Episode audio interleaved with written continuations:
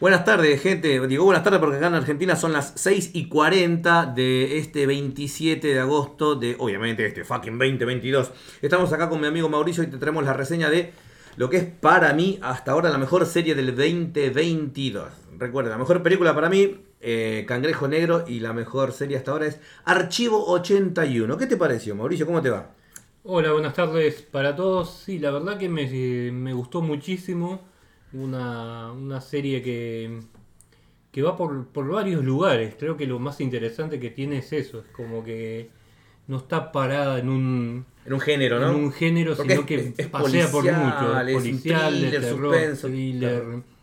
Eh, y creo que, que, está muy bueno, muy, muy bien relatada, eh, muy buenos los flashbacks. A mí la... Y un final sorprendente. Sí, ojalá que haya segunda temporada, porque digamos que es la estrellita escondida que tiene Netflix. Se estrenó hace unos, creo que 3-4 meses, pero la verdad que es una serie de, para mí 10 puntos, pero ya lo vamos a ver. Eh, tenemos que aclarar que está basado en un podcast del, mismo nombre, ¿no? Y trata sobre un restaurador de sonido que toma un trabajo bastante raro. Tiene que restaurar varias cintas en una mansión eh, abandonada. Ahí, ahí ya empieza todo y el que lo contrata es un magnate bastante, bastante tétrico. Sí, una, una empresa bastante fantasma donde no hay nada de información sobre ella, un, un ejecutivo misterioso, una locación perdida en el bosque sin, sin comunicación al exterior, todo muy, muy mucho suspenso, digamos. Él acepta ese trabajo porque es un trabajo muy, eh, muy, bien pagado. La serie arranca con la filmación casera de una señorita que se llama Melody diciendo que necesita ayuda. Ahí eso nos presenta. Después viene todo lo que contamos recién, pero las cintas que él tiene que restaurar también tienen como protagonista a esta señorita Melody pidiendo ayuda y él se obsesiona con esto. Sí, eh, son unas cintas que sobreviven eh, al incendio del Viser, un, viejo edificio de, las primeras décadas del siglo XX, que se incendia en los 90, en 1990 y algo. 1994. Y eh, cintas que empieza a ver, empieza a ver las entrevistas, a interiorizarse con, con la vida de Melody y cintas que empiezan a tener como unas un toque sobrenatural, ¿no? Sobrenaturales que lo empiezan a perturbar bastante a, Dan. A Dan. Y él, eh, entre sueños, se encuentra con ella. O sea, eh, lo que él está revisando, ¿sí?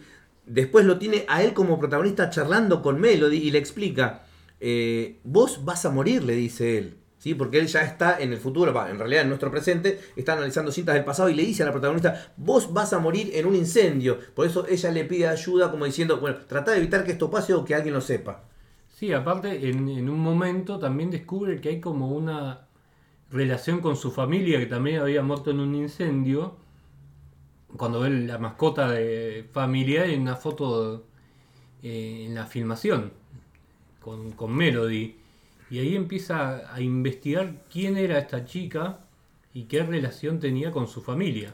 Eso sería más, o menos lo, que plantea la trama. La verdad que el suspenso es espectacular, la fotografía es 11 puntos, no 10, está muy bien actuado, el terror, el suspenso está muy bien manejado, se convierte en thriller, se convierte en policial, la verdad que es una mezcla tremenda que a mí me encanta. No, el guion se sostiene durante cada minuto y no vas a poder dejar de ver la, la serie porque la verdad que es muy, muy adictiva.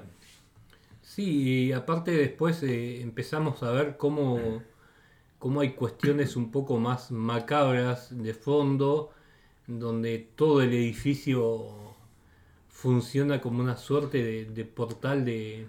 Fíjate que es un, personaje, es un personaje más el edificio. Fíjate que tiene tanta importancia como el desarrollo de los personajes. Claro, y aparte no, no es solamente el, el edificio, sino que es como algo que hay en el fondo del edificio que ya más de una vez ha sobrevivido a los edificios que ha tenido encima. Sí, a veces nos preguntamos por qué esta, esta serie, como la miniserie Blood Ride, de la cual eh, hemos hablado acá antes, no sé por qué no tienen tanto éxito, no tienen tanta llamada, porque el público no se aferra a un producto tan genuino como este, que te puede dejar un notable y dulce sabor en la boca.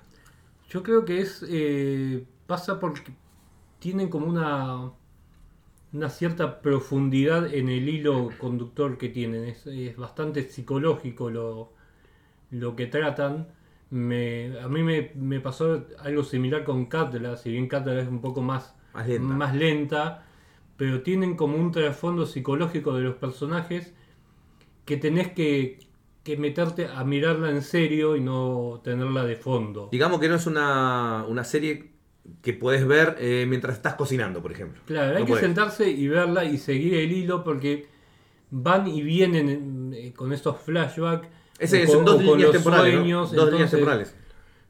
La actual y la del 94. Claro, y, y van y vienen y los sueños por ahí te abren una, una pestaña más y la investigación que hace el amigo de Dan también te abre otra pestaña y después la personalidad del magnate tenés otra pestaña más y es como que si no le llevas el hilo te vas a perder. Entonces es una serie que te sentás y tenés que Prestar Prestarle atención. atención. Prestar atención. Eh, ocho capítulos muy adictivos, te la recomendamos en Netflix.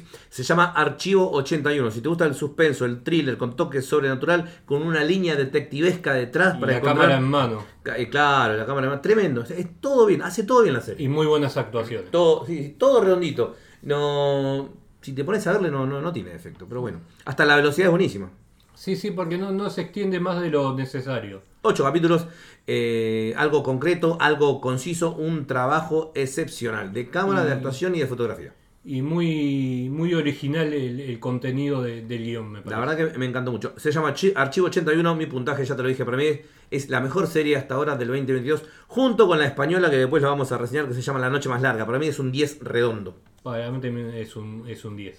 seguramente. Así que chicos, un nuevo podcast ha pasado de Anoche Cine. Esto fue Archivo 81, estuve con Mauricio, mi nombre es Dani. Nos puedes seguir en YouTube, suscríbete al canal, compartí todo lo que puedas. Y también estamos en, eh, en Google. Ahí tenés una reseña completa de lo que es Archivo 81, la he realizado yo y la dirección es www.anochecine.com.ar.